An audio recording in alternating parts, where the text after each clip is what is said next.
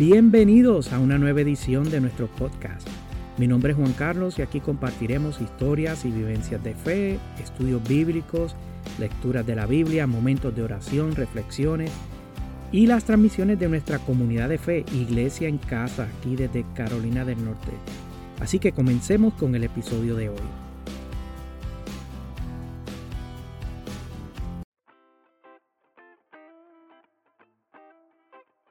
Bienvenidos a una nueva edición de esta serie especial de mi podcast.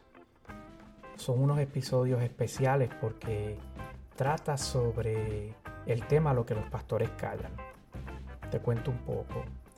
Hace ya varios años que comencé a escribir un borrador sobre un libro que en algún momento de mi vida quiero publicar.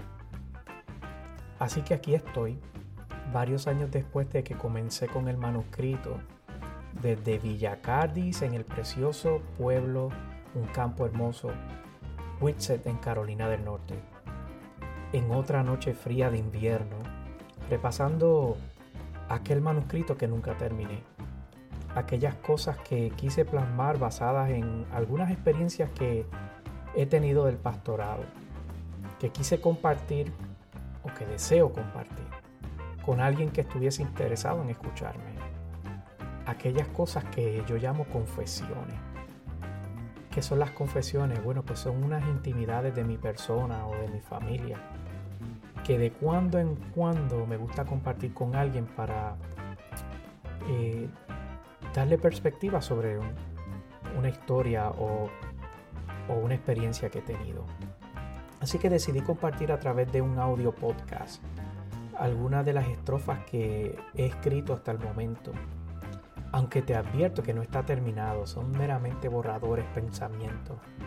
Como quiera, eh, continúo con esta nueva serie que se llamará de igual forma que, que mi libro, ese libro que nunca he publicado, Lo que los pastores callan. Antes de compartir la parte de hoy que lleva como título No todo lo que brilla es oro. Y quiero decirte que hablando de confesiones, tengo una para hacerte.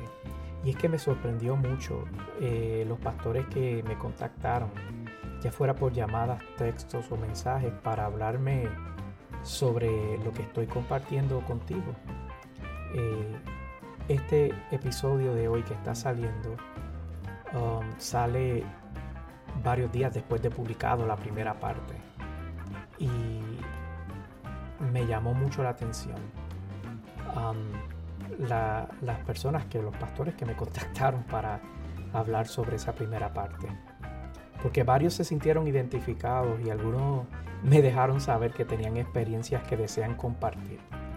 Y quiero aprovechar y decirle a cada uno de ustedes y a aquellas personas que me llamaron, esos pastores que me llamaron, que gracias por abrir su corazón. Una vez más aprovecho para hacer la aclaración que no mencionaré ninguna, ningún nombre ni tampoco daré pistas para que alguien pueda descifrar de quién estoy hablando o lo que me comparten. Solo compartiré aquellas cosas que me permitan y que yo crea que te mostrará la otra cara de la moneda sobre la vida pastoral. Así que sin más preámbulos, comencemos con No todo lo que brilla es oro. Recuerdo cuando adolescente veía a los pastores como figuras casi no humanas, figuras santas que no cometían errores y que tenían una conexión divina que los demás carecíamos. Me llamaba la atención sus personalidades, el cómo reaccionaban a distintos eventos y cómo las personas interactuaban con ellos. Según iba creciendo en mi fe y conociendo más de cerca su vida, fue que pude notar que mi apreciación sobre la pastoral era basada en una ilusión casi tipo espejismo porque mientras más cerca trabajaba con ellos o con distintos pastores, más evidente se volvía su humanidad e imperfección.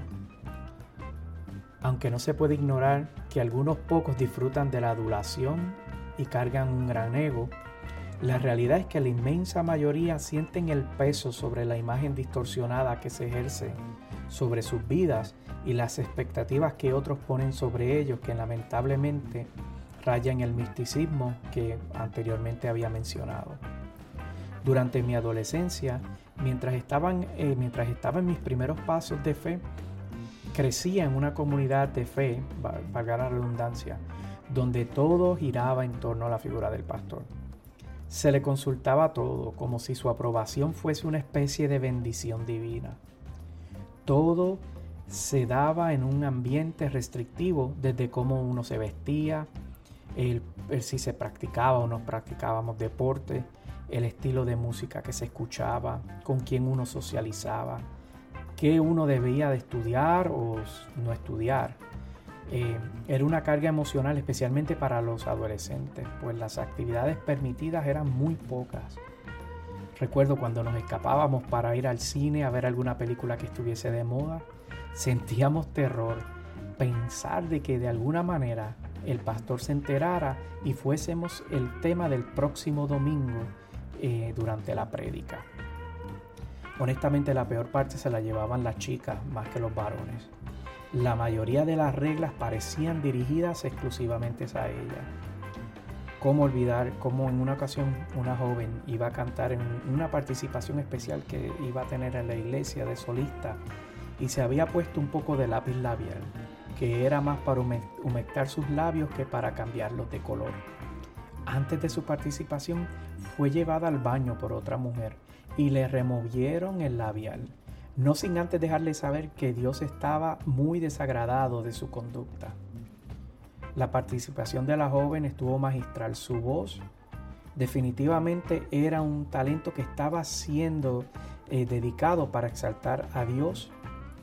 Y ahora que Dios estaba interesado en escuchar el corazón de esta chica, más allá de si tenía o no lápiz labial.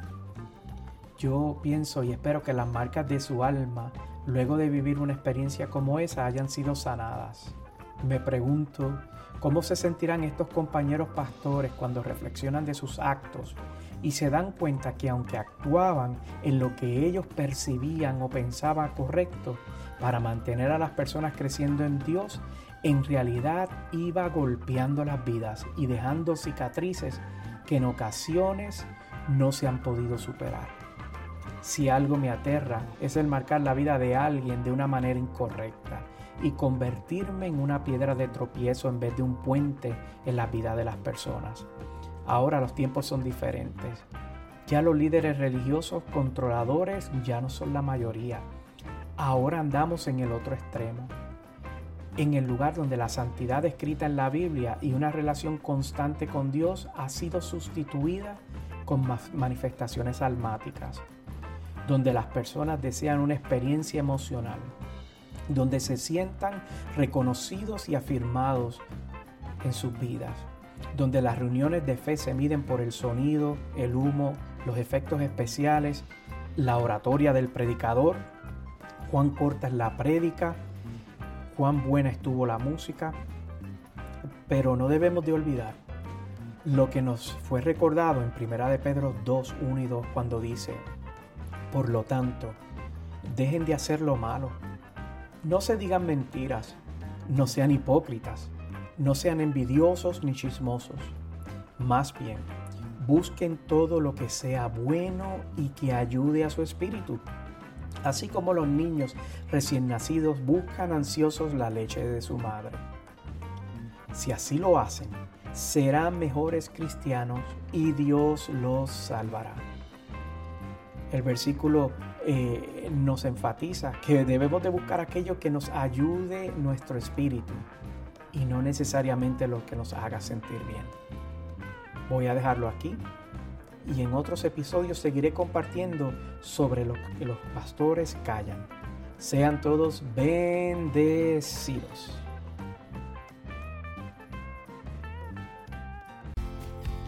Hasta aquí este episodio de hoy, esperando que te haya sido de mucha bendición.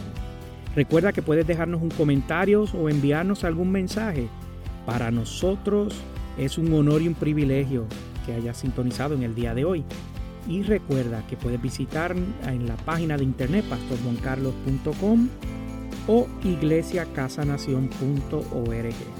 Hasta la próxima transmisión. Sean todos bendecidos.